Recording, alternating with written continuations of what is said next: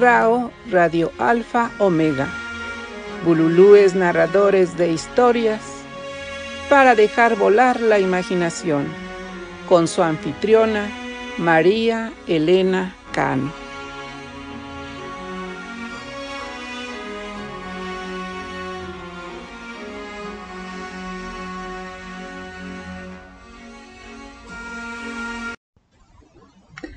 Hola, hola. Bienvenidos a su programa Bululúes, narradores de historias para dejar volar la imaginación.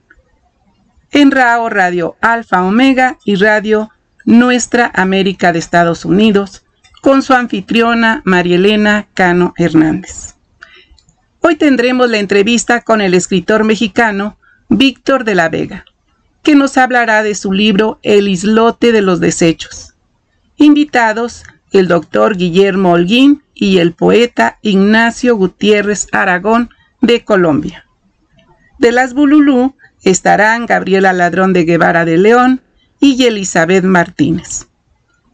En la cápsula Películas, Música y Personajes Inolvidables tendremos al grupo Bronco. Música de Pedro Fernández y del grupo Bronco. como ya es costumbre, empezamos con música. Yo no fui con Pedro Fernández de Consuelo Velázquez.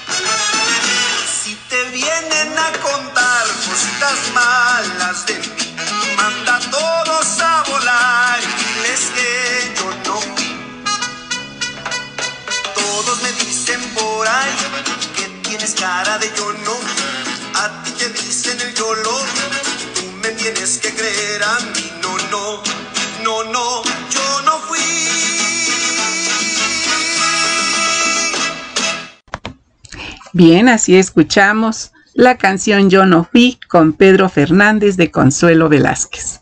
Para empezar, muy contentos este programa.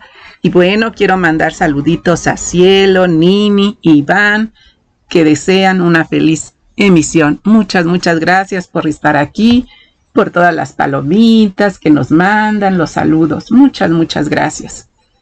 Y bueno, pues Cielo nos dice bienvenidos todos los narradores de historias. Muchas, muchas gracias. Cielo, feliz emisión, María Elena Cano y feliz emisión. Lo mismo nos desea el señor Iván. Muchas, muchas gracias. ¿Y les gustó el tema de Pedrito? Qué bueno. Bueno, para mí sigue siendo Pedrito porque lo recordamos cuando era niño en sus películas y todo, ¿verdad? Bien, pues ahora vamos a continuar con la cápsula de voces versos de Gabriela Ladrón de Guevara de León.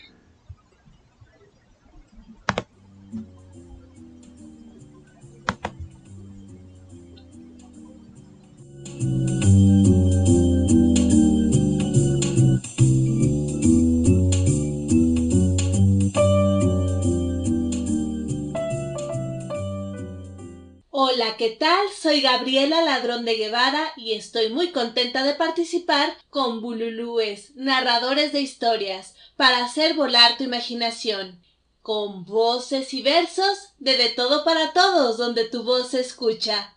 El día de hoy tengo la voz y los versos de una gran poeta chilena, Premio Nobel de Literatura, además precursora de la educación pública en México y organizadora de las escuelas rurales. Ella es Gabriela Mistral.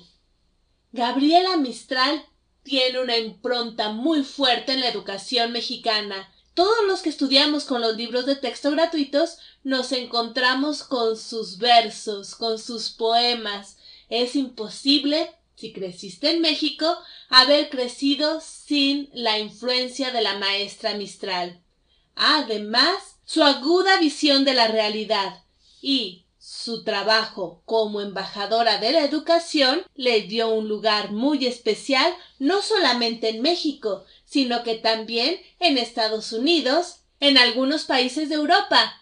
Y el día de hoy vamos a recordarla con voces y versos diversos poemas con varias temáticas, amorosos, algunos dedicados a diversos lugares donde había vivido, otros, debo decirlo, dedicados a México, pero también varios a los niños. De ella escuchamos Doña Primavera. Doña Primavera viste que es primor, viste el limonero y el naranjo en flor, Lleva por sandalias unas anchas hojas y por caravanas unas fucsias rojas. Salid a encontrarla por esos caminos, va loca de soles y loca de trinos. Doña Primavera de aliento fecundo, se ríe de todas las penas del mundo. No crea al que le hable de las vidas ruines. ¿Cómo va a toparlas entre los jazmines? ¿Cómo va a encontrarlas junto de las fuentes, de espejos dorados y cantos ardientes? De la tierra enferma, en las pardas grietas, enciende rosales de rojas piruetas, pone sus encajes, prende sus verduras en la piedra triste de las sepulturas. Doña Primavera de manos gloriosas, haz que por la vida derramemos rosas, rosas de alegría, rosas de perdón, rosas de cariño y de exultación. Doña Primavera de Gabriela Mistral, que contrapone no solamente la imagen fértil y feliz de la primavera, sino también algunas imágenes grises, oscuras, para dejarnos con un sabor positivo, cerrando su poema. De los poemas que encontramos en los libros de texto es Dame la mano, de la maestra Mistral. Dame la mano y danzaremos, dame la mano y me amarás, como una sola flor seremos, como una flor y nada más. El mismo verso cantaremos, al mismo paso bailarás, como una espiga ondularemos, como una espiga y nada más te llamas Rosa y yo Esperanza, pero tu nombre olvidarás, porque seremos una danza en la colina y nada más. Seguro muchos de ustedes recordaron a la maestra Mistral con este poema. Y precisamente por su labor pedagógica, porque antes que nada fue maestra, comparto con ustedes, de mi autoría, Maestra de Maestras, dedicado a Gabriela Mistral. Como el viento que en su nombre lleva, inunda, crea, mueve, enciende, regala letras siempre nuevas, renacen en diferentes ojos, inspiran distintos textos, bendicen nuestros actos. Profesión compartida, educación respetuosa, anhelo amoroso unido, respeto a las infancias, honda huella en mi patria, discreta embajadora, perenne en nuestra memoria. Premio justo a su trayectoria, recibe por ti y por mí. Reconocimiento a la mujer, homenaje a América, a la maestra y al verso fiel. Su obra se convierte en voz de palabras con corazón. Este fue mi poema Maestra de Maestras, un pequeño homenaje a mi admirada Gabriela Mistral. Y así, en voces y versos de De todo para todo, donde tu voz se escucha, hemos compartido poemas de Gabriela Mistral y también un pequeño homenaje que en mis letras le he hecho. Le agradezco muchísimo a María Elena Cano la participación en este programa y les recuerdo que nos podemos escuchar todos los lunes de 4 a 6 de la tarde aquí en RAO, Radio Alfa Omega, en el programa De Todo para Todos, donde tu voz se escucha. Soy Gabriela Ladrón de Guevara desde la Ciudad de México y nos escuchamos próximamente.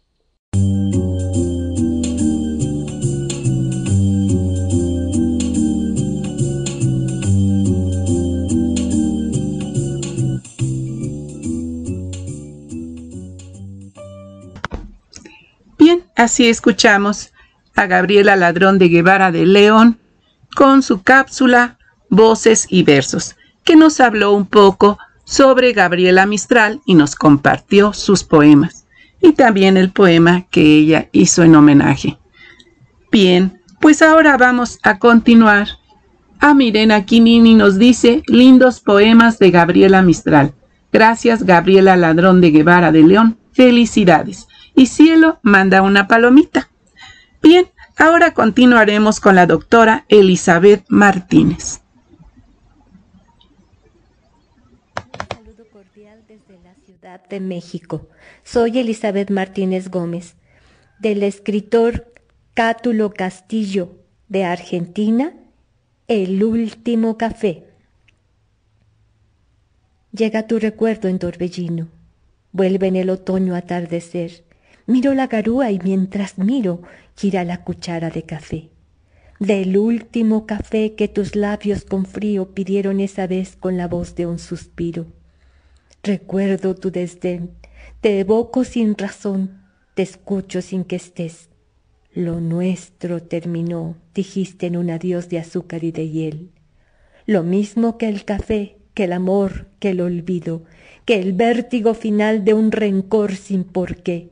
Y allí, con tu impiedad, me vi morir de pie.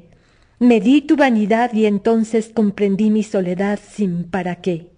Llovía y te ofrecí el último café. Bueno, así escuchamos a la doctora Elizabeth Martínez con el último café de Cátulo Castillo. Realmente muy hermoso.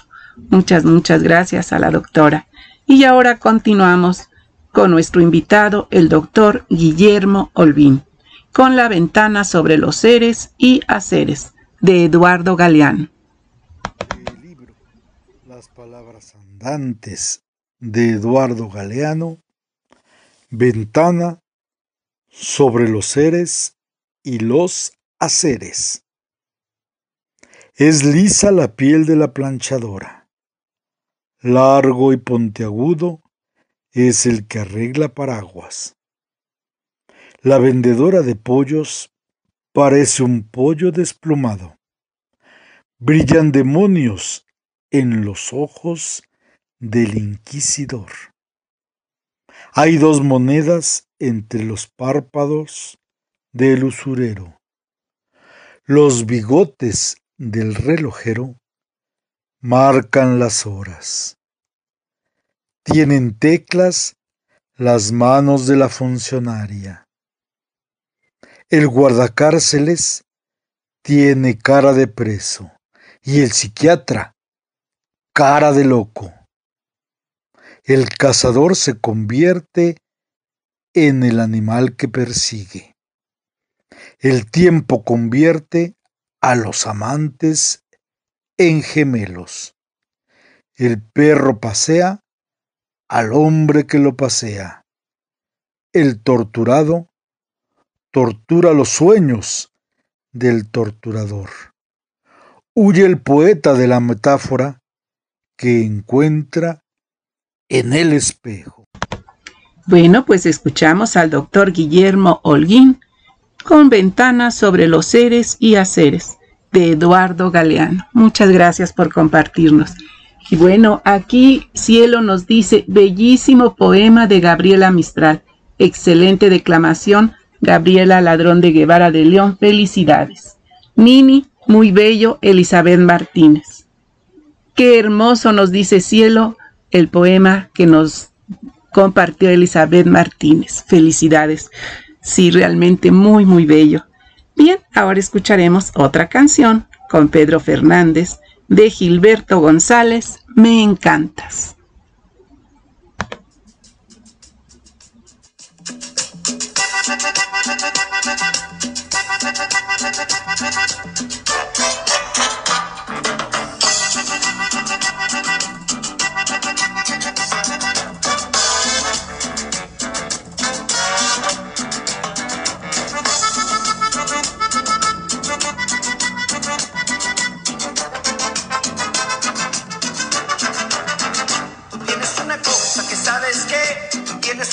Sabes que, ay, me encanta, me encanta.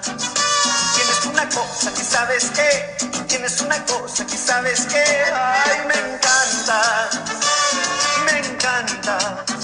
Me gusta cómo bailas, cómo te mueves, me gusta cómo besas cuando te atreves.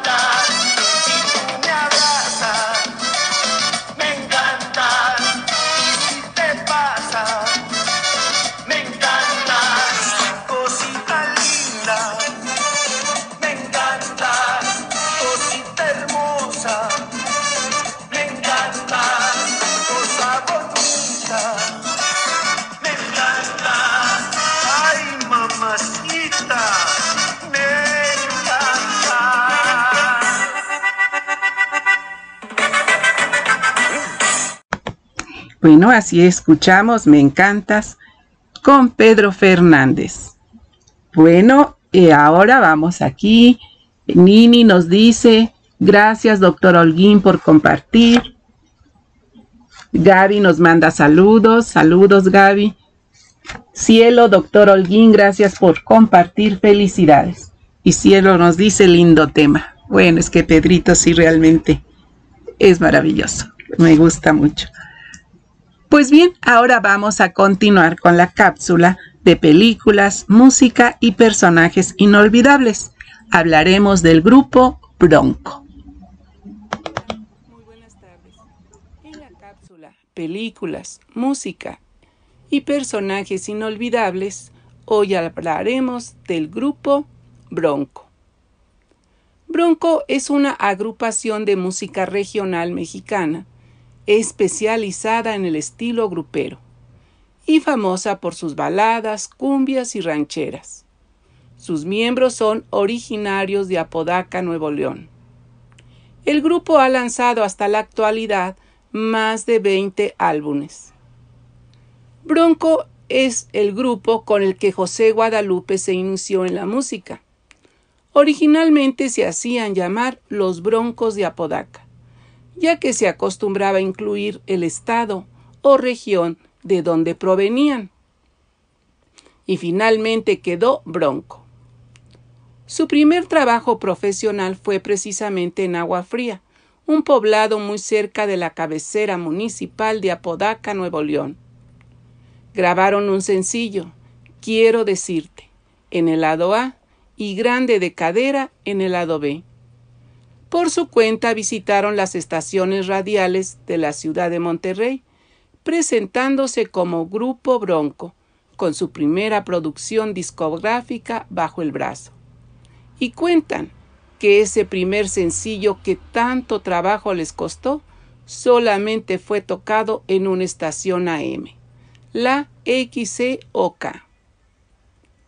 Su primer álbum completo lo graban para la disquera Fama, incluía el tema Quiero decirte, la única producción donde intervino Manuel Caballero como baterista.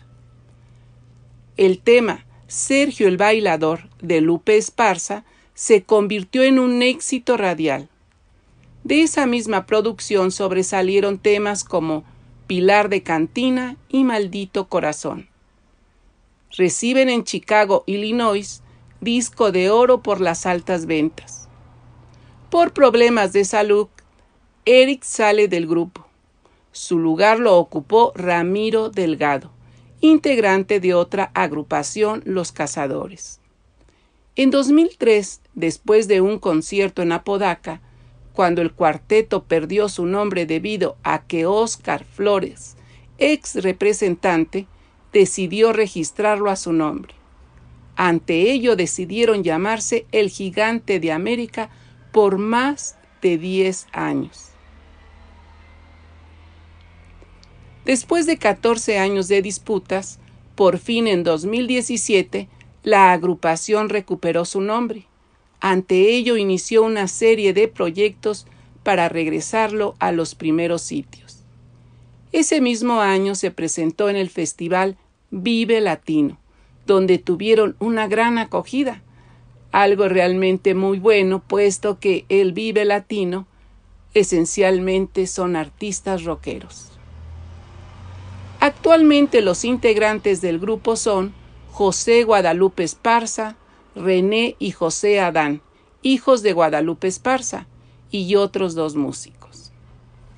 Pues bien, esto ha sido algo muy pequeño sobre el grupo Bronco, que en realidad sigue triunfando, puesto que cuando viene a la Ciudad de México y se presenta es con llenos, siempre abarrota los lugares. Ahora el nuevo grupo de Bronco, con los hijos de José Guadalupe Esparza, que fue el iniciador de este grupo.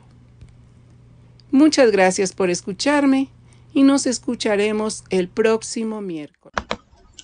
Bueno, esto fue un poco sobre el grupo Bronco, un grupo que fue muy, muy famoso en su tiempo y bueno, que logró que algunas personas que no acostumbraban a escuchar este tipo de música, pues se acercaran a ella. Eh, fue realmente una cosa muy triste cuando perdieron el nombre y la despedida que se hizo en el Estadio Azteca, me parece, no recuerdo bien si fue el Estadio Azteca. Eh, estaba, bueno, repleto, repleto. Era casi imposible conseguir boletos. En fin, fue muy emotiva esa despedida. Lupe siguió adelante como solista y bueno, sí tuvo éxito, pero nunca como con el grupo. Ya después recuperaron el nombre y regresaron y han seguido cosechando muchos, muchos éxitos. Pero ahora los que conocimos al Bronco original, pues sí extrañamos a los integrantes anteriores, puesto que ahora básicamente es Lupe Esparza con sus dos hijos. El grupo sigue siendo muy, muy bueno y la gente lo sigue. Bueno, pues ahora vamos a escuchar una canción con ellos, con zapatos de tacón, con bronco, de Ciro Paniagua.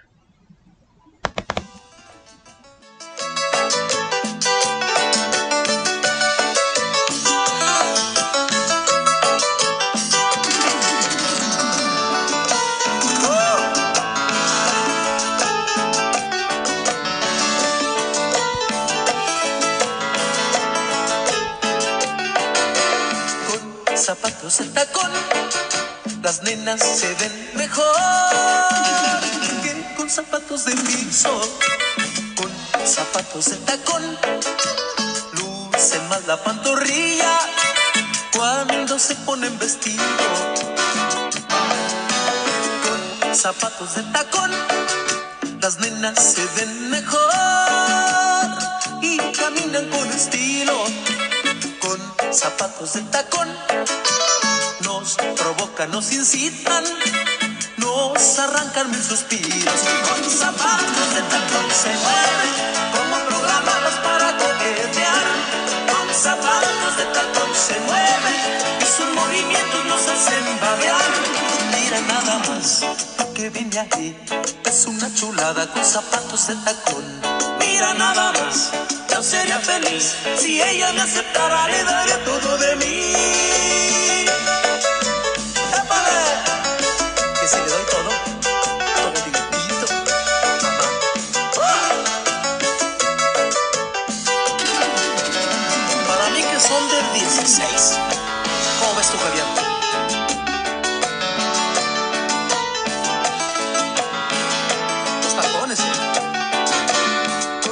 zapatos de tacón, las nenas se ven mejor que con zapatos de piso, con zapatos de tacón, lucen más la pantorrilla cuando se ponen vestido, con zapatos de tacón, las nenas se ven mejor y caminan con estilo. Zapatos de tacón provocan, nos incitan, nos arrancan mis suspiros. Con zapatos de tacón se mueven como programados para coquetear. Con zapatos de tacón se mueven y sus movimientos nos hacen babear. Mira nada más lo que viene ahí. Es una chulada con zapatos de tacón. Mira nada más, yo sería feliz si ella me aceptara, le daría todo de mí. Así escuchamos con zapatos de tacón con bronco de Ciro Paniagua. Y aquí Cielo nos dice que muchas gracias por compartir del grupo Bronco, lo mismo que Mimi. Muchas gracias, muchas gracias a ustedes y espero que, que les guste este, este grupo. Es un grupo que, bueno, tiene mucho éxito y a mí sus canciones también me parecen muy buenas. Ya saben que me gusta todo tipo de música y siempre buscando qué compartirles, pues ahora decidí que fuera el grupo Bronco. Y ahora vamos a escuchar otra canción con ellos, Lágrimas, Sal y Limón.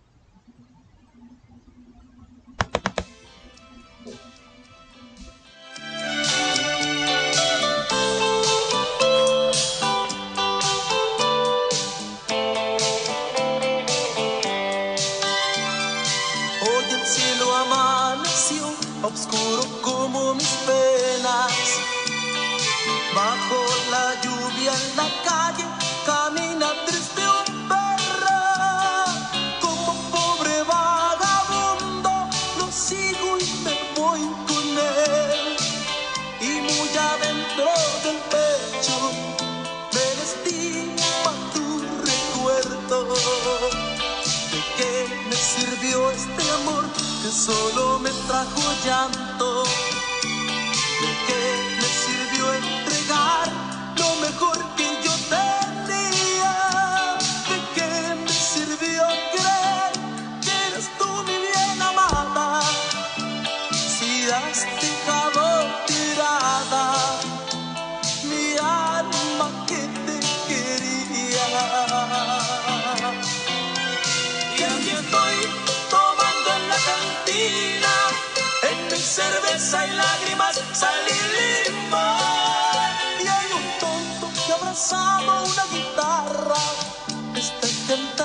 la canción que te gustaba, haciendo más profundo mi dolor.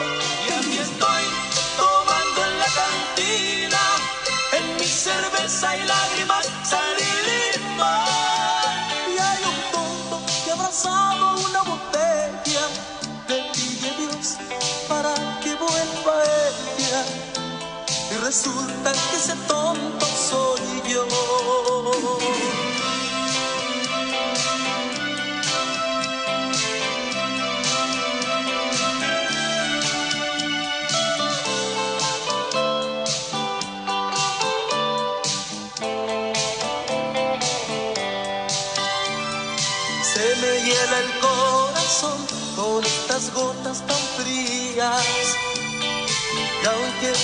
discuss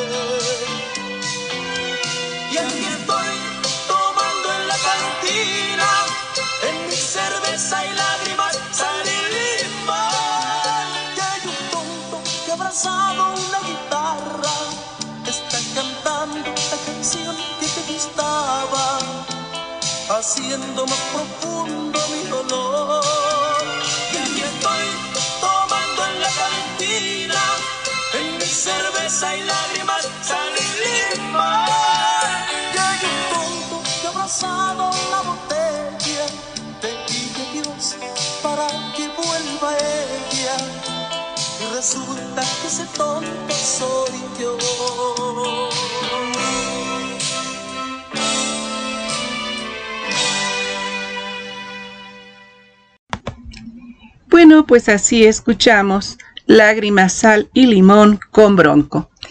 Les comentaré que yo tuve la oportunidad de conocer a Lupe Esparza junto con sus hijos y Ramiro, en un concierto que dieron en el Auditorio Nacional. Gracias al trabajo de mi hija, pues alguien me permitió entrar hasta donde estaban y tomarme una foto con ellos. Realmente a mí Lupe sí me gusta su música y cuando lo conocí me quedé impactada porque es un hombre muy alto, de, gran personalidad, súper moreno. Realmente pues las fotos no le hacen ninguna, ninguna gracia. Bueno, esa es una anécdota que les quise compartir porque realmente fue un momento muy agradable para mí, puesto que este grupo me gusta. Y ahora vamos a continuar con el poema Mujer del poeta Ignacio Gutiérrez Aragón de Colombia. Este poema va dedicado pues a todas nosotras las mujeres que ayer celebramos nuestro día, aunque eso de celebrar más bien será conmemorar, ¿verdad? Bien, escuchemos este poema.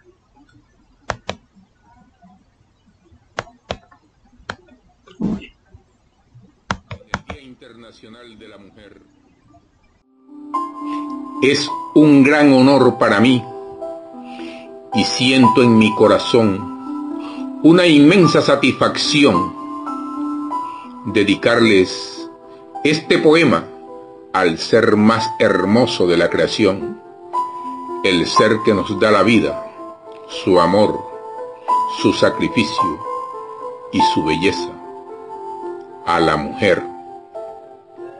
Autor Ignacio Gutiérrez Aragón. País, Colombia. Reservados todos los derechos de autor. Fondo musical tomado de la red. En el jardín de la vida eres la planta más bella. En el cielo eres la estrella que brillas en el firmamento. No existe en el universo una flor con tu belleza, ni con tu aroma exquisito. Representas lo sublime, el amor, el sufrimiento y también el sacrificio. Eres el pilar del mundo, el licor embriagador que nos embriaga en la pena y también en la alegría. Eres mujer la armonía que Dios hizo en la creación. En ti está la semblanza del equilibrio del mundo que Dios, en su saber profundo, quiso que se engendrara en tu vientre y se tuviera presente que no existe en este mundo nadie que se cree importante, hombre valiente o cobarde, magnates o presidentes. Todos, todos nacen de ese vientre, de la mujer convertida en madre. A esta reina de la vida siempre habrá que venerar y no podremos negar que le debemos la vida. Porque si ellas no paren, la vida no existiría y todo terminaría en la nada sin remedio. En su vientre la mujer, Dios germina la semilla del hombre que va a la vida con las ansias de nacer.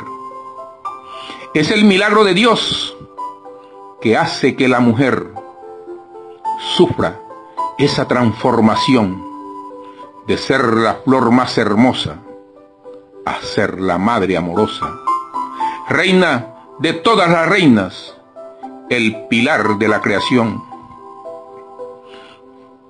Con estas humildes letras quiero hacer un homenaje a las mujeres del mundo y darle gracias a Dios por creerme yo un poeta que pueda hilvanar mis letras en una poesía sentida, dedicada a la mujer, y con mucho sentimiento, a orillas de mi laguna, bajo la luz de la luna, de rodillas pido al cielo que siempre me dé consuelo en brazos de una mujer.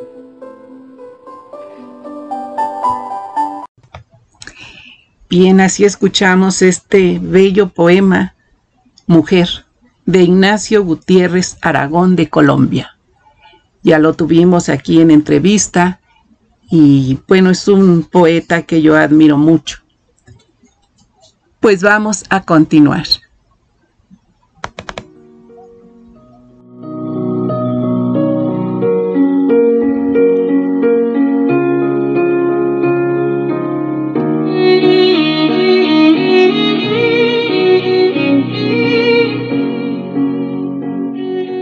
Escuchando Radio Alfa Omega, la radio que vuela con sus propias alas en libertad.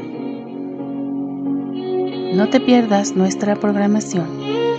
Música, poesía, karaokes, bellas voces que adornan la radio. Mucho talento poético. Novedades, cultura y sorpresas.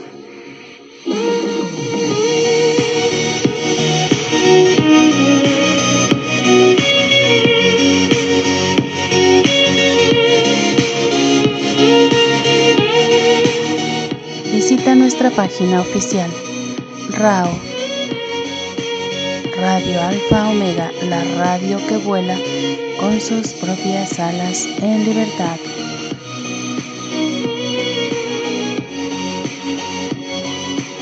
Visítanos y conoce la programación que ofrecemos para ti.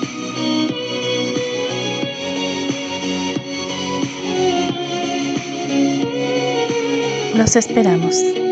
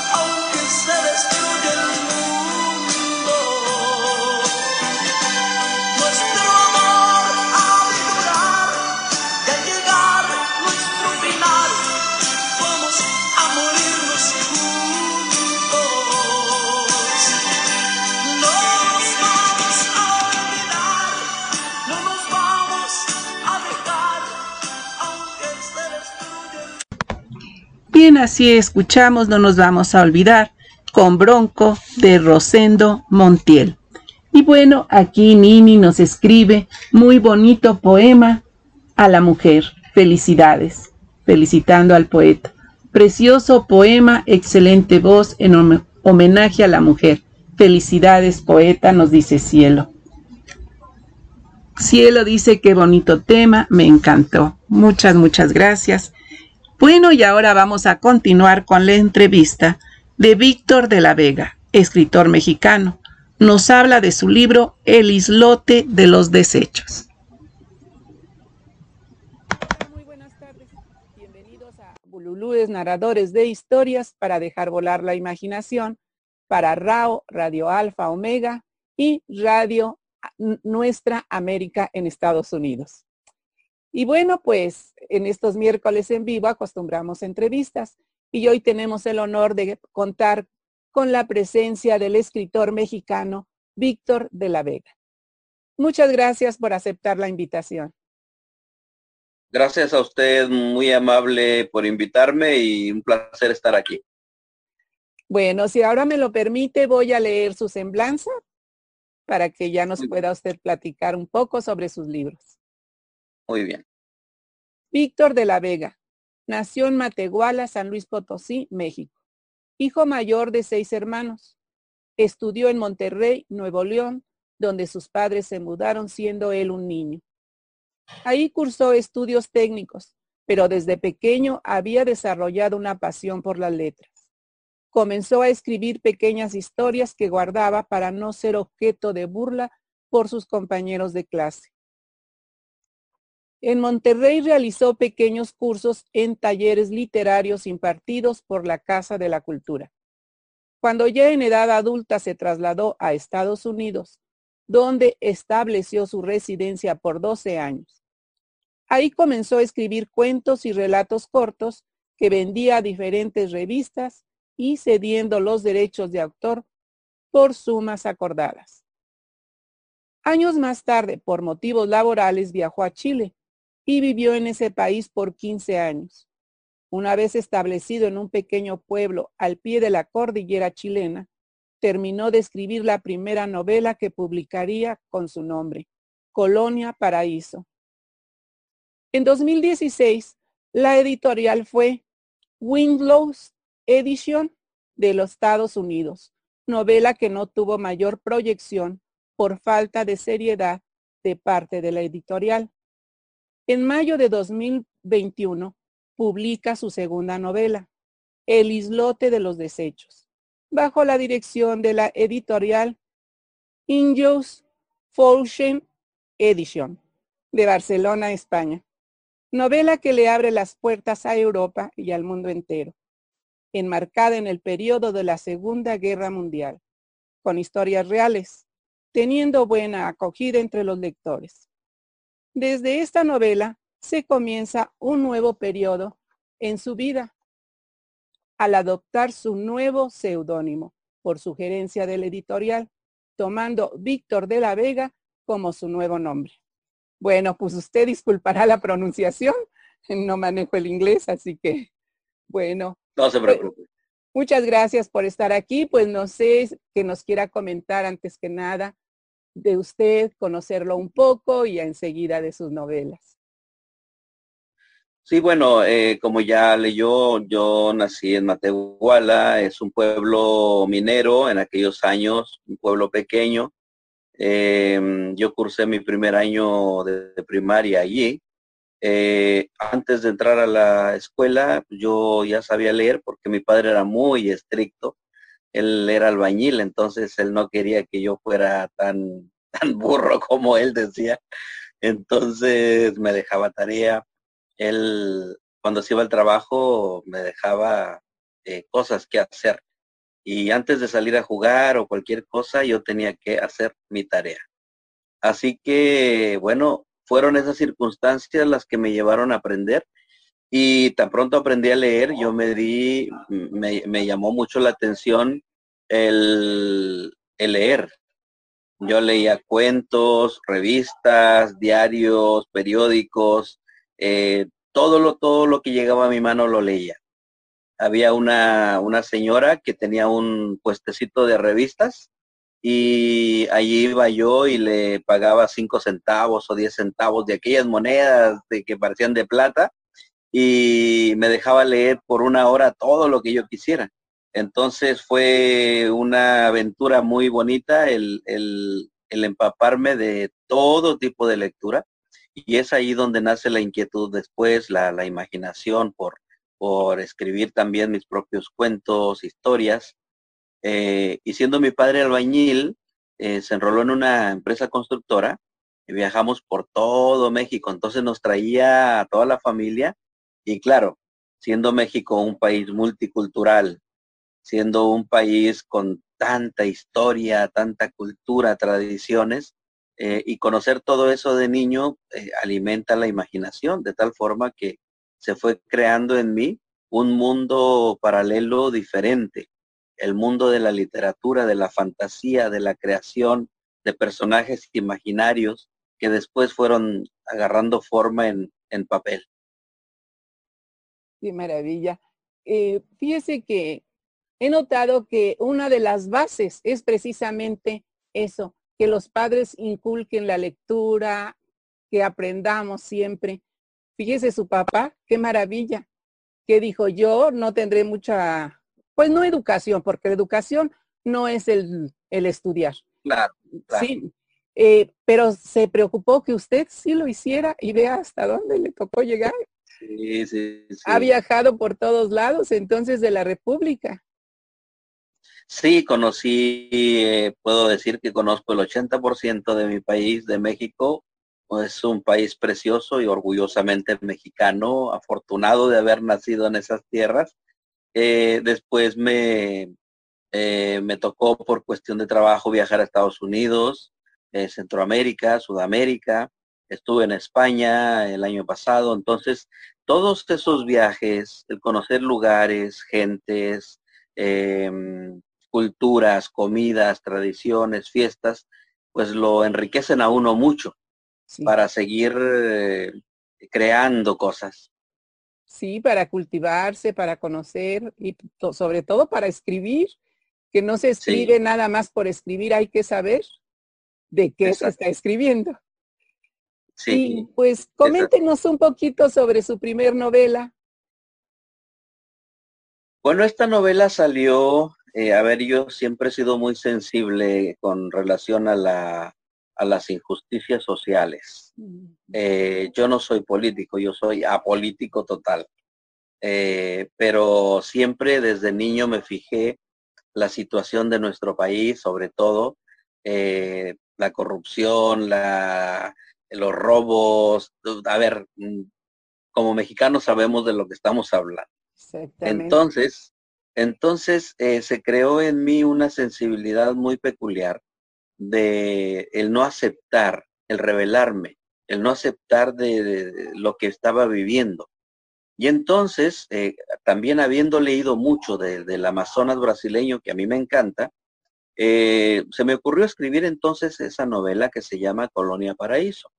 Esta novela está enmarcada en el Amazonas brasileño y se trata de un grupo de personas que se juntan de todo el mundo para tratar de rescatar un poco, un pedazo de esa tierra. Eh, y claro, con esto luchan contra empresas petroleras, madereras. Eh, hay personas que son muy ricas eh, y, donan todos sus, recursos para, para esta, esta, esta lucha, este, este ideal. Mm. E, es, totalmente ficticia la novela, pero, pero está dirigida sí con mucho, em, con mucha crítica social. Entonces, eh, le di ese matiz. Bueno, lamentablemente no, no funcionó muy bien la novela por, por cuestiones de, editorial y otras cosas, em, que no, no viene el caso mencionar tampoco, pero, pero quedó allí y, estoy con la intención de esa novela recuperarla, eh, reescribirla y darle un poco más de información, un poco más de peso, porque me parece que el tema del calentamiento, el tema de eh, la tala de los bosques, de la explotación de nuestro planeta, me parece que es un asunto muy, pero muy importante. Así que espero retomarla y, darle un nuevo lanzamiento a, esa, a esa novela. Pues realmente es muy interesante lo que usted está planteando en esa novela, porque de por sí, pues el Amazonas debe ser un lugar realmente muy difícil, ¿no? Para, para salir adelante, no, no debe ser fácil con el clima, con todo. Y aparte, pues las injusticias, las injusticias. Usted da un poco, ¿qué se diría de fe, no? De esperanza al poner ahí que los ricos donan para que pues se logre salvar. Porque como usted dice, como mexicanos sabemos muy bien pues de niño usted vio las injusticias y desgraciadamente ahora nos damos cuenta que han ido subiendo, ¿no? De tono y que no cambia nada, no cambia nada, al contrario, como que, bueno, pero no vamos a hablar de política. es un poco controversial y a veces no cae bien. Eh, bueno, pues qué bueno que me dice usted que piensa retomar su novela porque realmente me parece muy, muy interesante.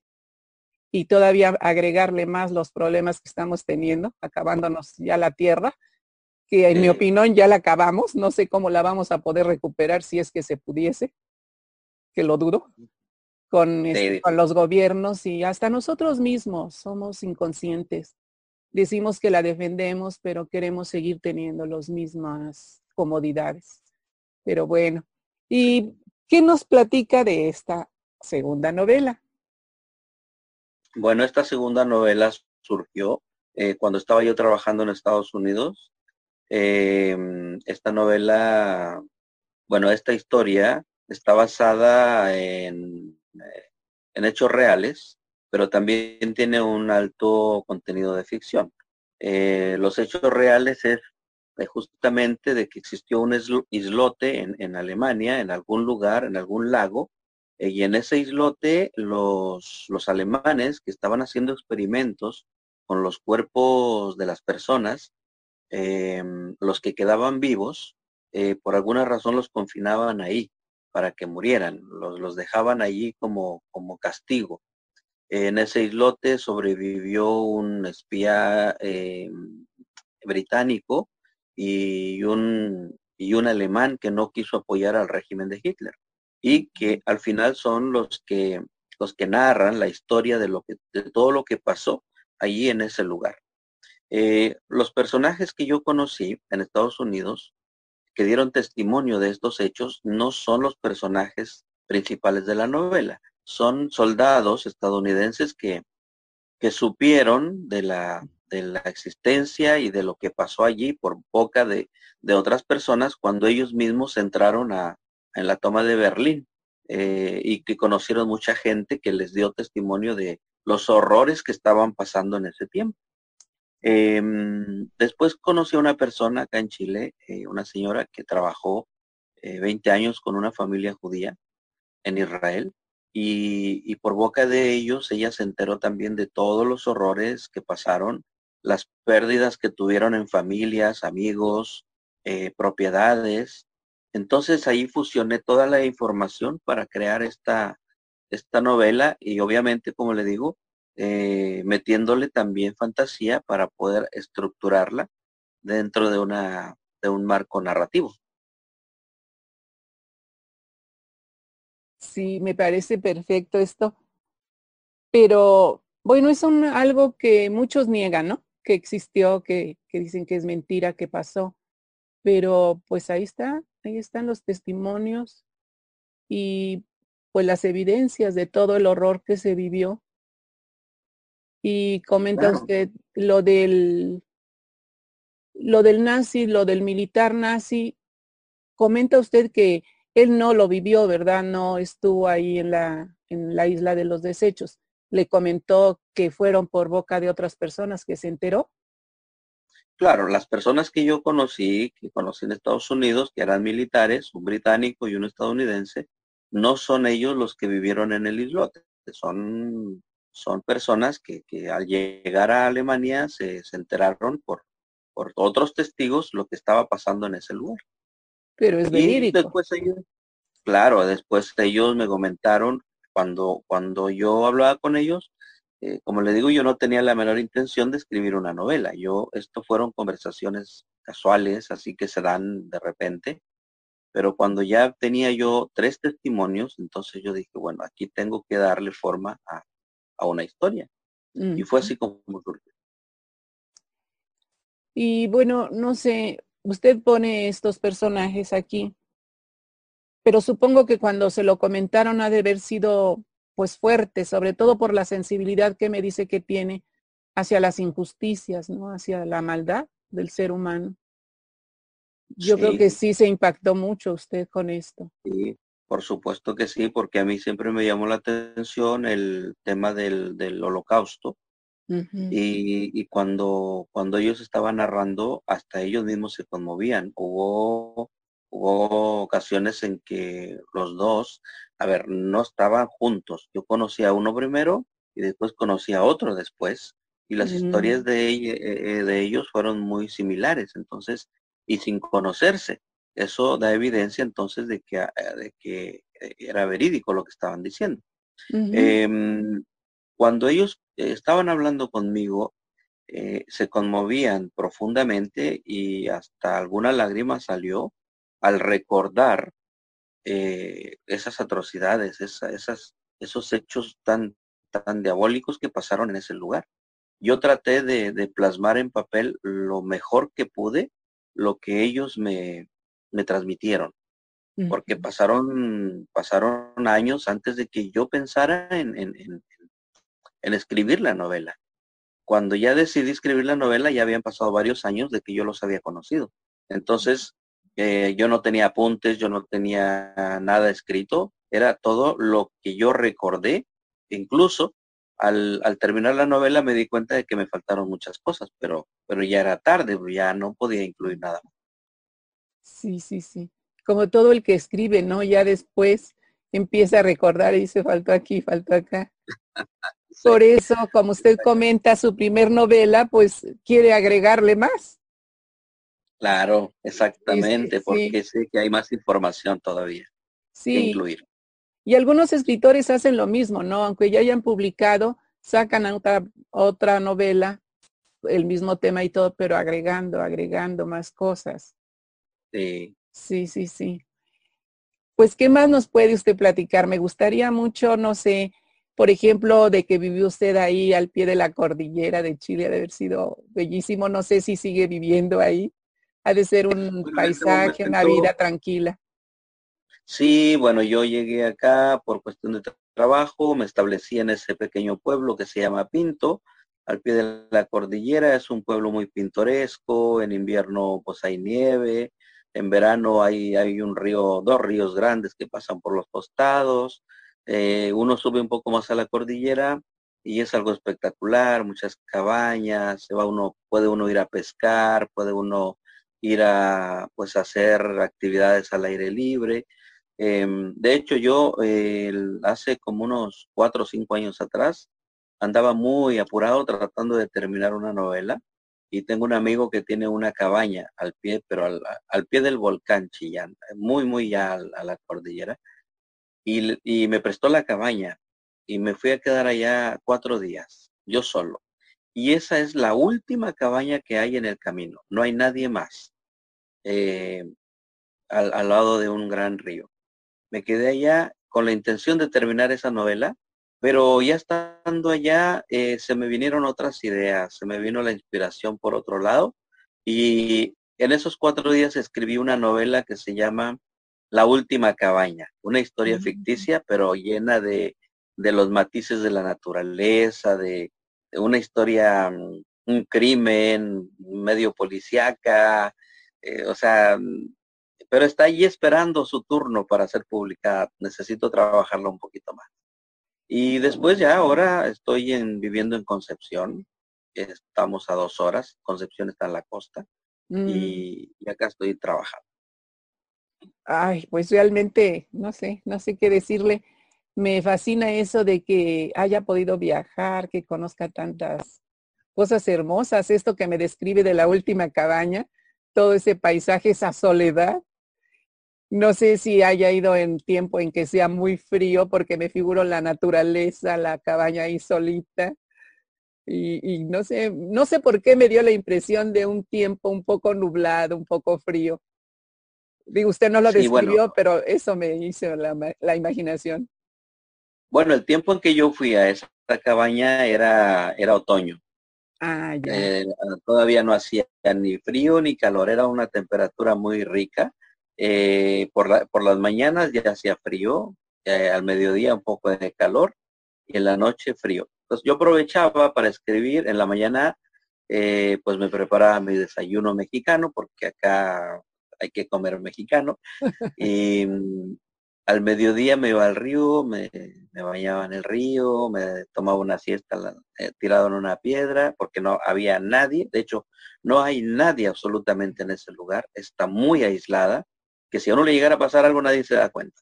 Wow. Y por la noche, ya en la tarde, como ya empezaba a refrescar, eh, pues yo prendía un fuego a- a- afuera de la cabaña, en un montículo de piedras con leña, y, y me tomaba un café y empezaba a escribir, y a escribir, y a escribir, y a escribir. Muy lindo, sí. Sí, eso, todo esto que des- que describe es como si estuviera uno viendo una película. Una película, ¿no? De, de un escritor realmente que está aislado y todo. Y, ay, no, qué, qué bonito, qué bonito me, me, no sé, me entusiasmó lo que usted me platica. Eh, ¿Qué más bueno. nos puede comentar? A ver, ¿qué más nos puede comentar? Bueno, em, después de, del islote de los desechos, eh, yo estuve en España el año pasado por tres meses en promoción.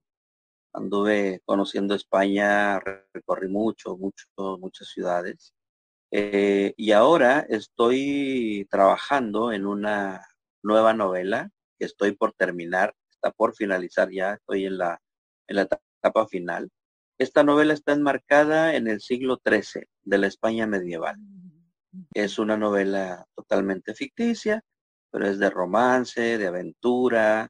Eh, el personaje principal femenino es una chica gallega con raíces eh, celtas. Eh, y el personaje principal eh, masculino es un árabe, un turcomano que llegó de las tierras familiar del, del, último emir de Córdoba, de las taifas que ve allí, y que se va a Galicia donde hay un torneo de, de lucha de gladiadores, y entonces ahí empieza la aventura, eh, eh, se pelean, se enamoran, eh, después luchan juntos en contra de las invasiones vikingas que todavía existían en ese tiempo, y después luchan por su amor en contra del clero que estaba muy arraigado, porque en esas fechas era cuando de Francia estaban llegando muchos sacerdotes, muchos frailes, muchas órdenes religiosas, construyendo iglesias, ermitas, eh, construyendo pequeñas, pequeñas casas donde, monasterios, conventos. Entonces, eh, enamorarse una cristiana de un, de un musulmán era pecado. Entonces sí, la historia se desarrolla en ese, en ese ambiente. Eh, todo, toda esta historia la, la soñó un cubano, el personaje que le da que le da vida a esta historia es un cubano en la misma novela, Ajá, sí, sí. ficticio, un personaje Sí, cubano. Entonces, eh, estoy muy emocionado con esta novela porque ah, yo soy muy romántico, a mí me gusta mucho la poesía, me gusta mucho ese lado, y, y- y faltaba esta novela de, de- de- de aventura y romance, y quiero que sea un regalo para la España gallega, o para la España en general, porque no tienen un personaje, eh, no tienen una heroína mujer. Se ha fijado que todos los países tienen, los Estados Unidos tienen personajes eh, ficticios, pero son héroes. Ajá, sí. Eh, México tiene nuestros Sí. personajes.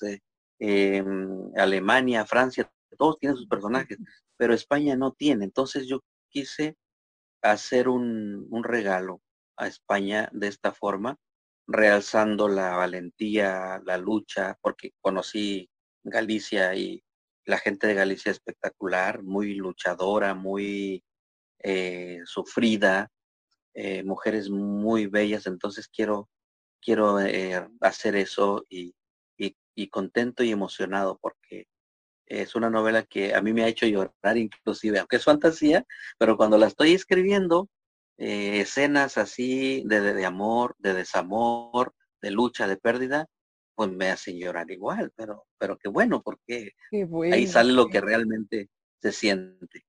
Sí, qué bueno porque toda esa sensibilidad la pasa a, a lo que escribe y eso va a llegar al lector Sí, porque, bueno, no todos los escritores son así. Algunos dicen, bueno, yo me siento de tal hora a tal hora a escribir y ya, pero no comentan si sintieron lo que están escribiendo o simplemente lo ven como un trabajo, un trabajo más, que tienen el talento también de transmitir cosas hermosas. Pero no sé, no, no había escuchado un escritor que hablara así con esa pasión de lo que escribe. Tal vez porque no, no he tenido oportunidad de tratar a muchos escritores. Pero sí me parece, me parece, no sé, que está dejando algo de usted en cada libro, que no, no lo está regalando a los que lleguemos a leer sus libros. sí, la verdad, eh, María Elena, lo que, lo que yo quiero lograr es que más personas lean y sobre todo, bueno, en el mundo entero, pero sobre todo en mi México lindo y querido, porque la lectura es, es una cosa que atrapa y cuando atrapa eh, permite que las personas se, se sanen el alma. Eh, hay muchísima violencia, mucha maldad. Eh, ojalá y en los colegios, en las escuelas, en los barrios, eh, en, en todas en, las sedes de gobierno, se estimulara más la lectura. Si se estimulara más la lectura y se apoyara, yo creo que saldrían, hay, hay perdidos en México muchos buenos escritores porque no se les da la oportunidad. Yo mismo, o sea, en México toqué muchas puertas y no se me abrió nada. Eh, tuvo que fijarse una persona de España en mi trabajo para poder yo surgir y en España está trabajando todo muy bien.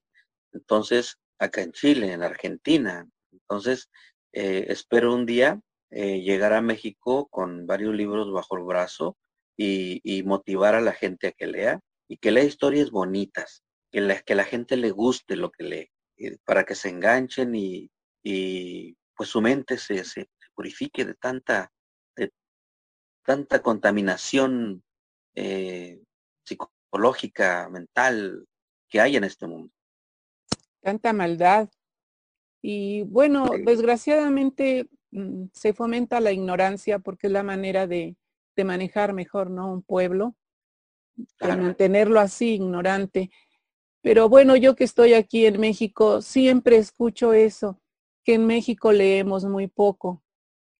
Tal vez la cantidad enorme de, de millones de mexicanos que somos, puede ser que sea poco, pero viera que sí, yo por ejemplo, si voy a una librería, nunca ve usted salir a uno de los que entraron ahí sin un libro. Qué bueno. La qué bueno. cuestión es de que cómo se puede fomentar la lectura si los libros son caros. Son muy caros, han, han subido demasiado. Entonces usted va y busca pues las ofertas, ¿no? Porque hay libros buenísimos y que, por ejemplo, yo digo, bueno, pues yo me compro este libro, está un poquito caro, me lo llevo. Pero a lo mejor va el joven o va un señor que pues tiene varios hijos y los niños andan ahí. Escoge libritos, cuentitos baratos para que se lleven los niños. Y a pesar de que está mirando el libro, lee el prólogo, lo ojea y todo, al final usted ve que lo deja. Entonces yo también siento que el gobierno debería de, como usted dice, bibliotecas en las escuelas para quienes no tienen la posibilidad de comprar los libros, porque yo tampoco podría decir a las editoriales, déjenme el libro barato. ¿Por qué? Porque yo no estoy en la industria. Cuando me dicen, es que mira cómo lo vende, le digo, mira, si yo estuviera en la industria, yo te diría, está bien o está mal. Yo no sé qué tanto se tiene que hacer para que ese libro llegue a tus manos. Pero entonces sí pienso que los gobiernos deberían, en las escuelas, hasta los mismos yo padres. Quiero, yo quiero tomar eso, esa palabra suya y quiero hacer sí una crítica social aquí. Nosotros como, como país, como, como país México, es un país muy rico, inmensamente rico tiene muchísima riqueza. Y desde que yo me acuerdo, cuando yo era niño, cuando yo era niño estaba Díaz Ordaz de presidente, después llegó Luis Echeverría. Yo no recuerdo un presidente que no se haya podrido en dinero, que no haya desfalcado al país y no se lo han podido acabar, junto con la industria extranjera a la que le han eh, concesionado minas, empresas, le han regalado todo. Entonces, si ojalá Ojalá y Andrés Manuel López Obrador me escuchara, o alguno de sus ayudantes, de sus séquitos que tiene por allí, porque el mensaje se lo daría yo a él. En lugar de permitir que siga habiendo más gente embolsándose plata, que, que realmente haga algo por el pueblo. Lo que dice usted, que construya bibliotecas y que esas bibliotecas compren libros para que esos libros los niños, los jóvenes tengan acceso y puedan llevárselo a su casa, puedan, puedan leerlo, regresarlo y llevarse otro. Que construyan, que construyan bibliotecas y las que ya están, que les den atención.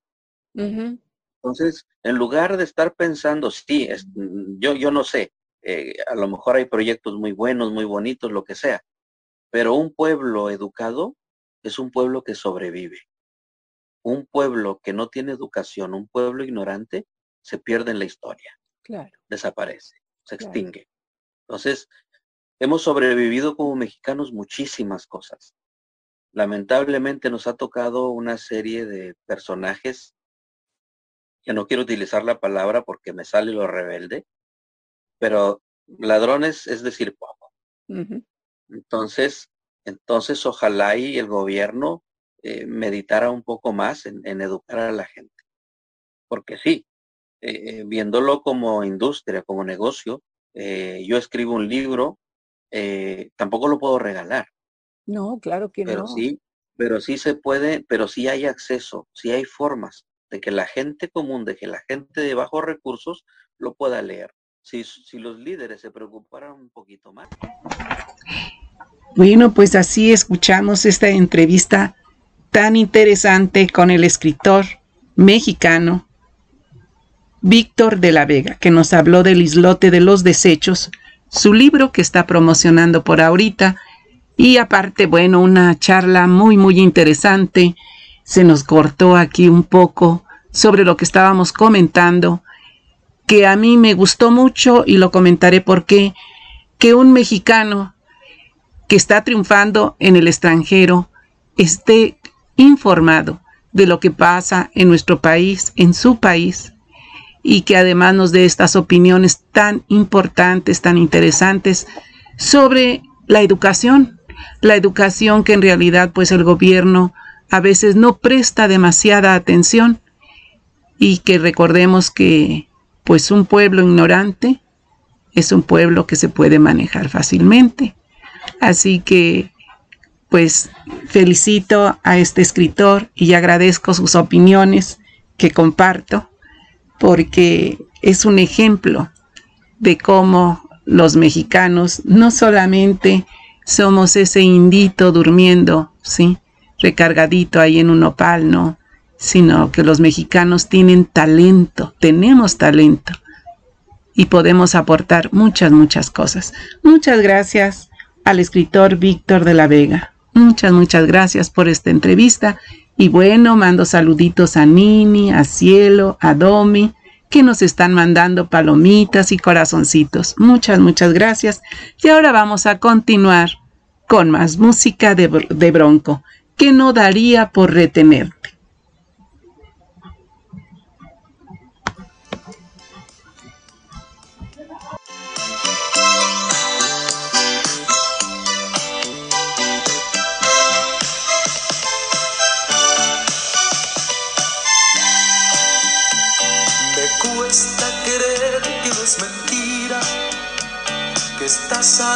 Después de tanto tiempo. Si hay cosas que yo daba por perdida, es que un día volviéramos a vernos. No quiero saber de tu vida, que fue desde el momento en que partiste. Dime si te has sanado bien la herida, si eres feliz como la gente.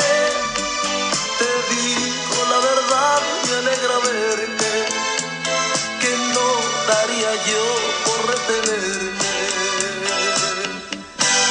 es que nunca pude dejar de amarte, fracasó el intento por olvidarte, resignado estaba a vivir sin ti.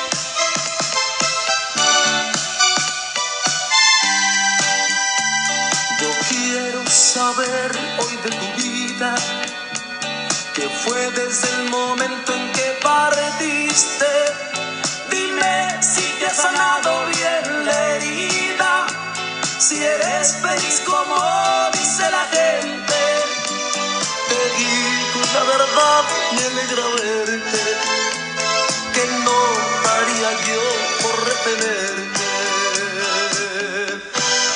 es que nunca pude dejar de amarte, fracasó el intento por olvidarte, resignado estaba a vivir sin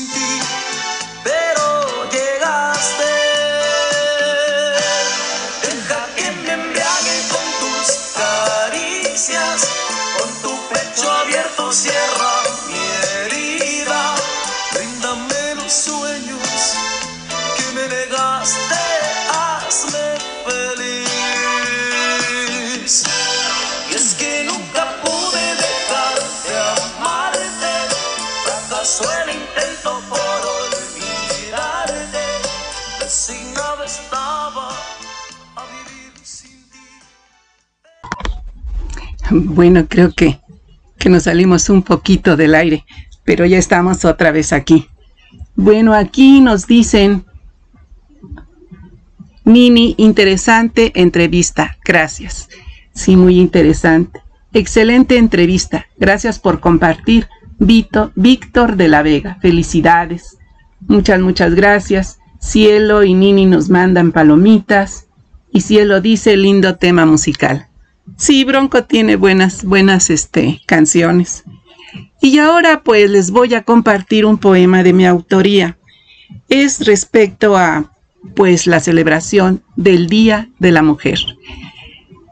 Eh, espero haber podido expresar sí lo que quería, porque por lo regular los poemas hacia la mujer pues nos ensalzan, casi casi nos ponen perfectas y reales.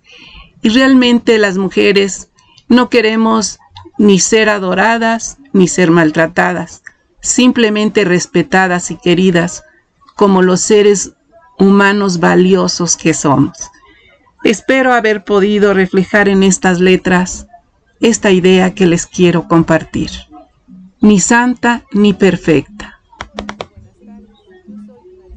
Cano Hernández y les quiero compartir un poema, Ni santa ni perfecta, autora María Elena Cano Hernández, protegido por derechos de autor. Mujer con defectos y virtudes, no me quieras santa ni perfecta, soy mansa paloma en el amor, fiera para defender lo que quiero, guerrera en la lucha por alcanzar mis metas. No quiero un altar para ser adorada, ni un rincón en donde sea humillada, ultrajada. Soy mujer sensible y valiente. Soy tan valiosa como tú. Pienso y siento lo mismo. No quiero ser igual a ti Quiero caminar contigo, estar a tu lado, ser tu compañera. Que mi fragilidad y tu fuerza se complementen. Quiero sentir tu ternura y tu cobijo. Que aceptes mis triunfos como yo acepto los tuyos. No soy una amenaza a tu hombría, como no lo eres tú a mi feminidad. Vayamos juntos a la par uniendo nuestras diferencias, que por algo Dios decidió que así fuera. Ni santa ni perfecta. Autora María Elena Cano Hernández, protegido por derechos de autor. Este es un... Bien, bueno, estas letras las escribí en homenaje a, a nosotras, las mujeres, que como comenté antes no queremos ni ser adoradas ni ultrajadas. Simplemente que nos amen, que nos acepten y que nos respeten tal como somos, con todos nuestros valores y defectos. Bueno, pues ahora les voy a compartir Ese muchacho es mi hijo de Sergio Esquivel.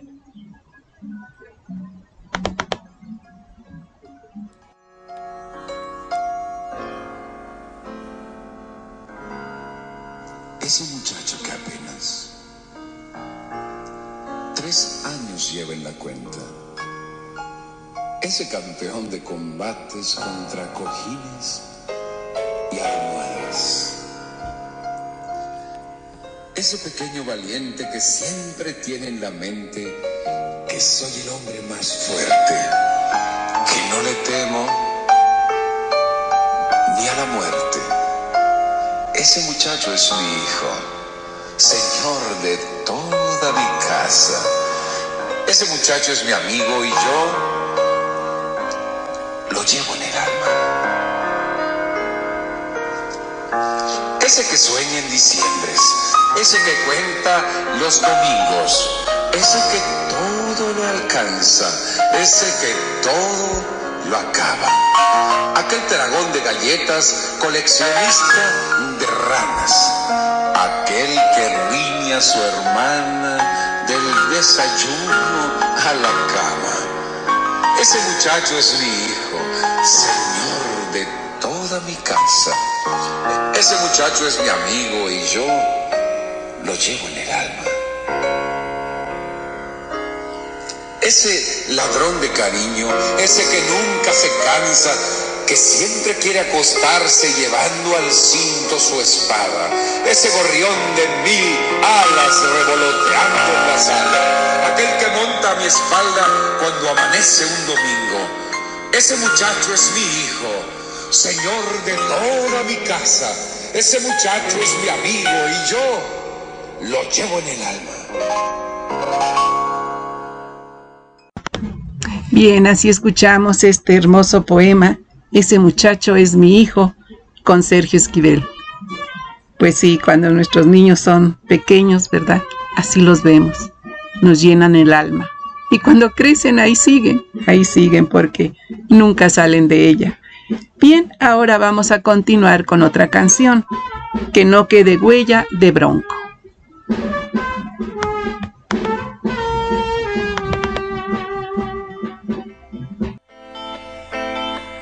Esta canción que canto amigos es una más de dolor. Si es que me ven llorando amigos, discúlpenme por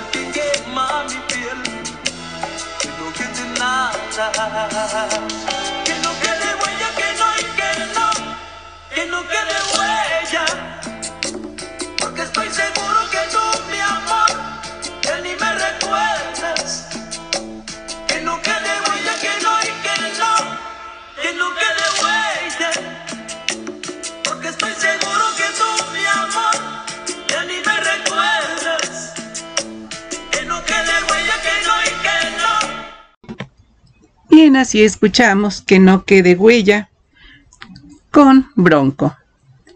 Y bueno, saludamos a Javi que anda por aquí. Muy buenas noches, bienvenido. Y vamos a continuar con La tristeza y la furia. Una lectura que les comparto de Jorge Bucay. Buenas tardes. Yo soy María Elena Cano Hernández y les voy a compartir un cuento de Jorge Bucay, La tristeza y la furia. En un reino encantado donde los hombres nunca pueden llegar, o quizás donde los hombres transitan eternamente sin darse cuenta. En un reino mágico donde las cosas no tangibles se vuelven concretas. Había una vez un estanque maravilloso. Era una laguna de agua cristalina y pura donde nadaban peces de todos los colores existentes y donde todas las tonalidades del verde se reflejaban permanentemente. Hasta ese estanque mágico y transparente se acercaron a bañarse, haciéndose mutua compañía la tristeza y la furia. Las dos se quitaron sus vestimentas y desnudas, las dos entraron al estanque. La furia apurada, como siempre está la furia, urgida, sin saber por qué. Se bañó rápidamente y más rápidamente aún salió del agua. Pero la furia es ciega, o por lo menos no distingue claramente la realidad.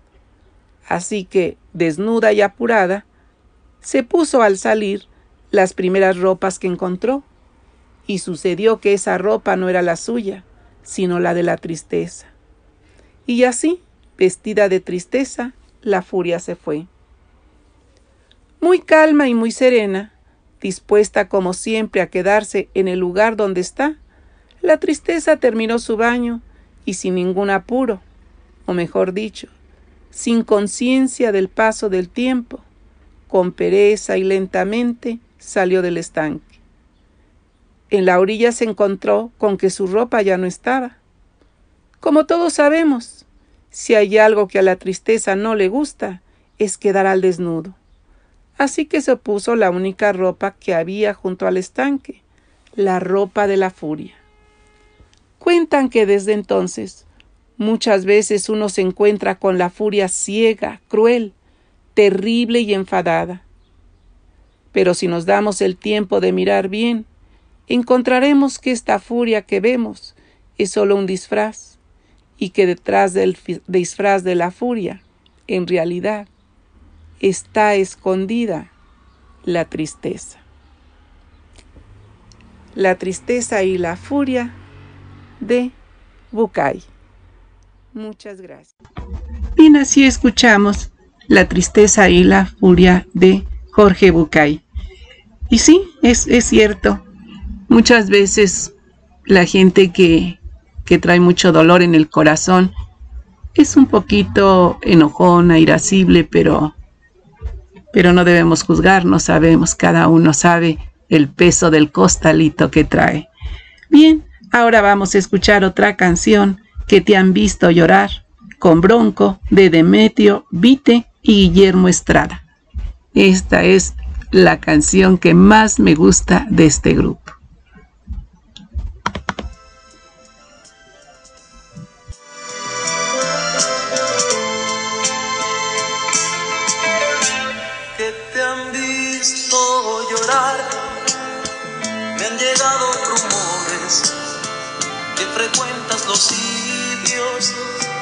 Hablamos de amores, que pareces nerviosa, que te duele la risa.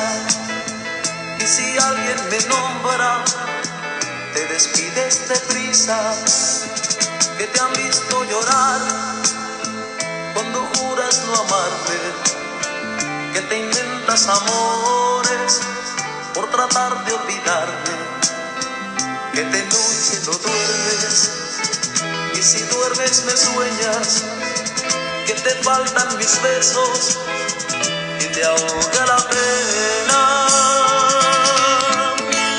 Yo quisiera decirte que me pasa lo mismo pues no sobra cariño y no sobra egoísmo. Yo quisiera decirte que ya no puedo más, quedaría cuanto fuera, quedaría cuanto fuera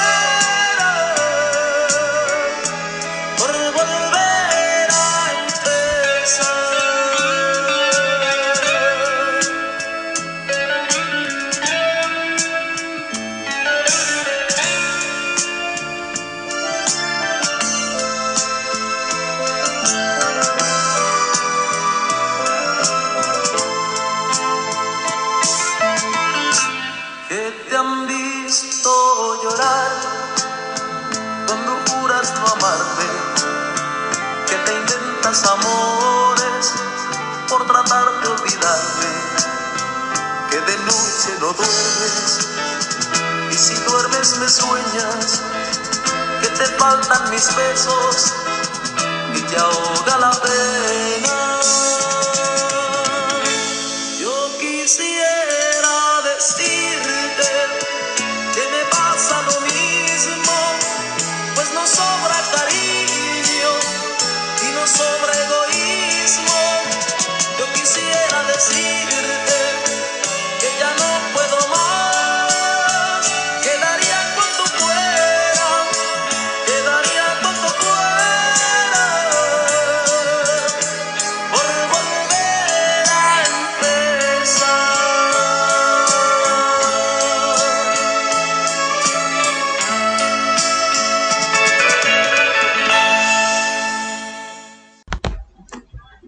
Pues así escuchamos que te han visto llorar. Con Bronco de Demetrio, Vite y Guillermo Estrada. Este tema me gusta mucho. Ahora escucharemos un poema más, si alguna vez, de Ignacio Gutiérrez Aragón. de Colombia.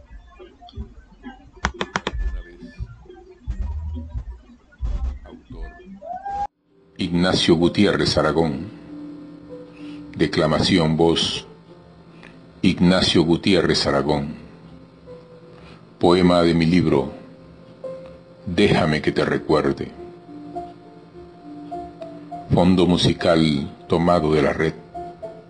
Reservados todos los derechos de autor. Si alguna vez quisieras alejarte de mí, tal vez se iría tu cuerpo, porque tu alma estaría en mi corazón, arrullada todo el tiempo.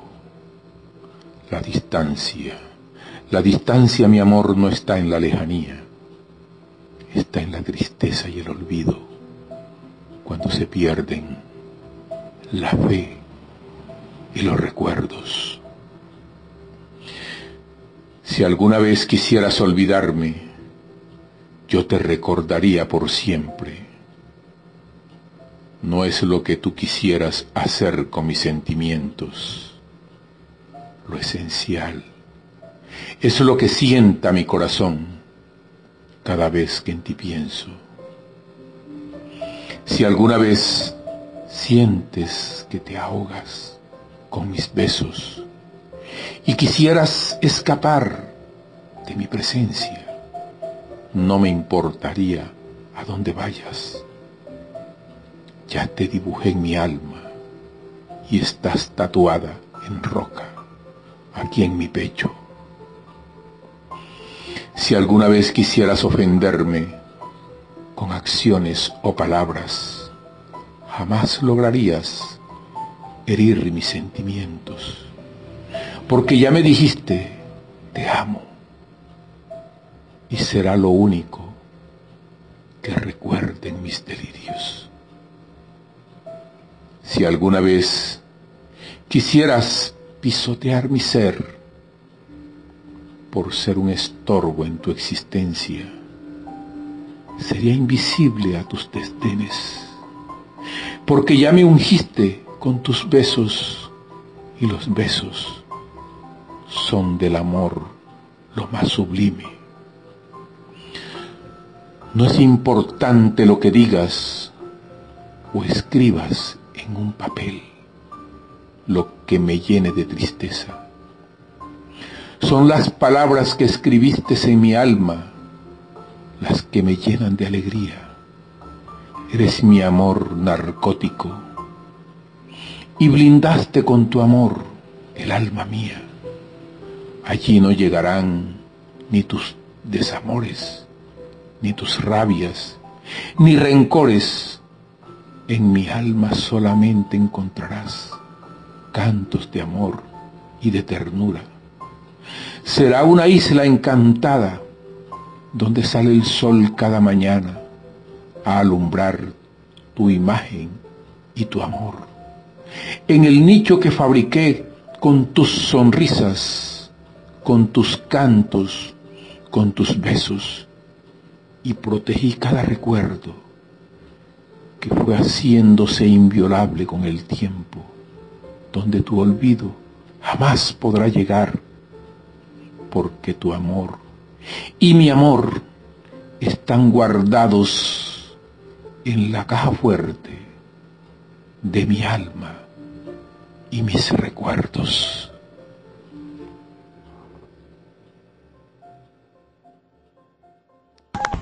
Bien, así escuchamos poemas si alguna vez de Ignacio Gutiérrez Aragón de Colombia.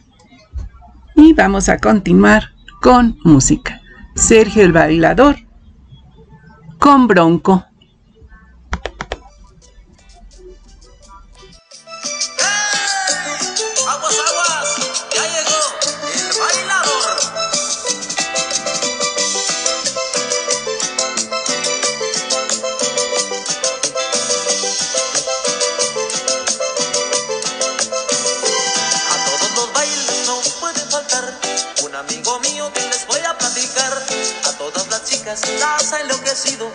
Ha trastornado su forma de bailar. Las muchachas lindas no quieren bailar, están esperando ser el bailador, porque tiene gracia para moverse con sabor. Y a ellas les gusta cómo las mueve el Señor. Ya llegó, ya llegó, ya llegó Sergio el bailador. Llegó, llegó Sergio el bailador. Ya llegó Sergio el bailador.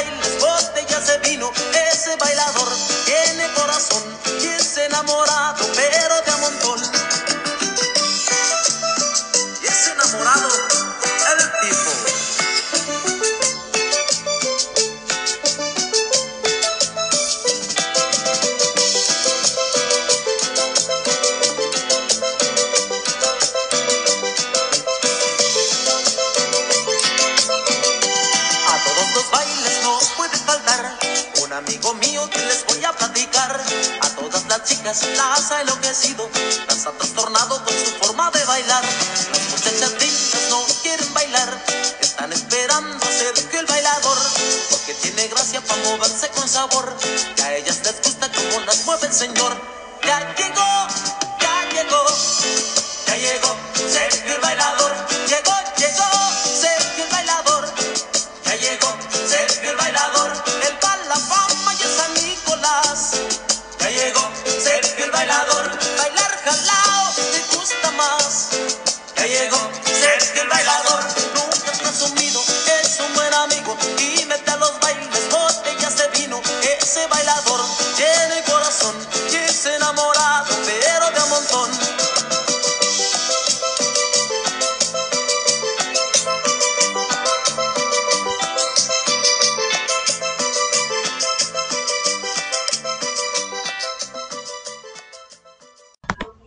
Bueno, así escuchamos Sergio el Bailador con Bronco. Esta canción es de la autoría de José Guadalupe Esparza. Y por aquí nos dice Nini, muy bello poema, felicidades. Le dice a Ignacio Gutiérrez. Bellísimo poema de Ignacio Gutiérrez, felicidades. Poeta, gracias por compartir, nos dice Ce- Cielo, y nos mandan palomitas, Nini y Cielo. Sí, realmente este poeta escribe muy, muy bonito. Bueno, ahora vamos a continuar con otra canción. Voy a tirar la casita con Bronco.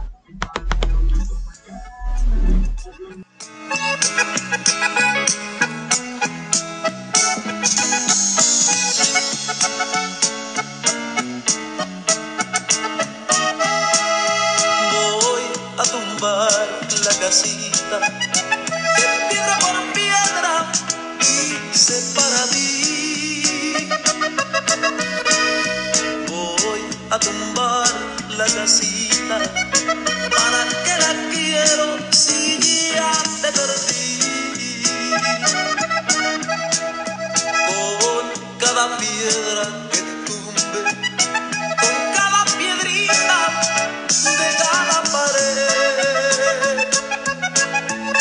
Quiera Dios que se derrumbe adentro de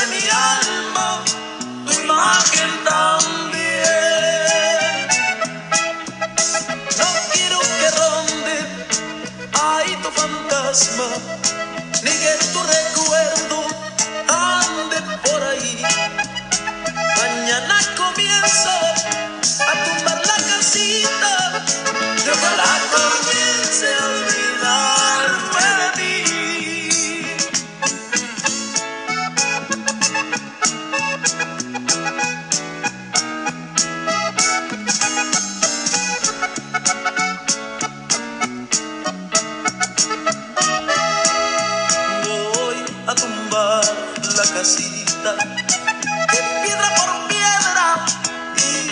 para ti. Voy a tumbar la casita para que la quiero si ya te perdí. Con cada piedra que tumbe, con cada piedrita de cada pared.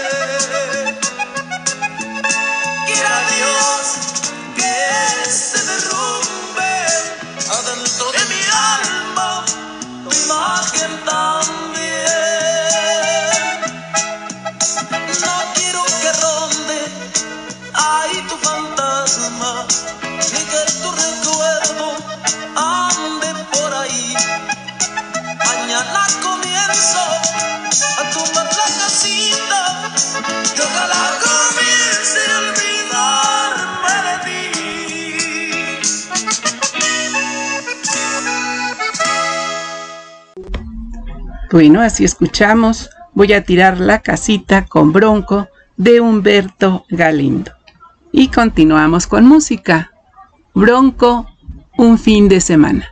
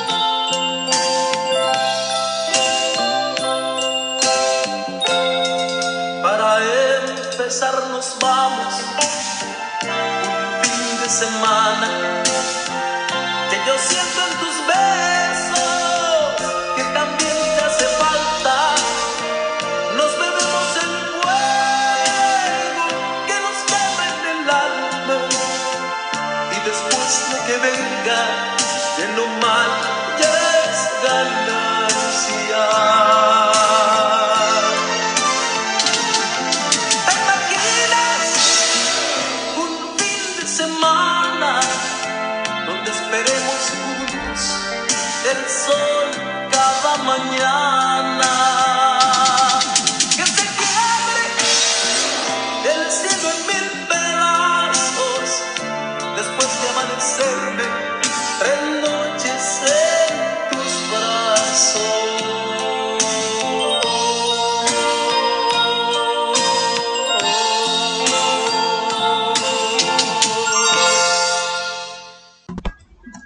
Así escuchamos un fin de semana con Bronco.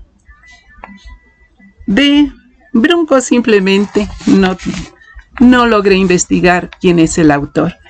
Bien, pues no me queda más que agradecer a nuestros invitados, a el escritor mexicano Víctor de la Vega, que nos habló de su libro El islote de los desechos, al doctor Guillermo Holguín, que nos compartió también al poeta Ignacio Gutiérrez Aragón de Colombia, a nuestra Bululú Gabriela Ladrón de Guevara de León y Elizabeth Martínez.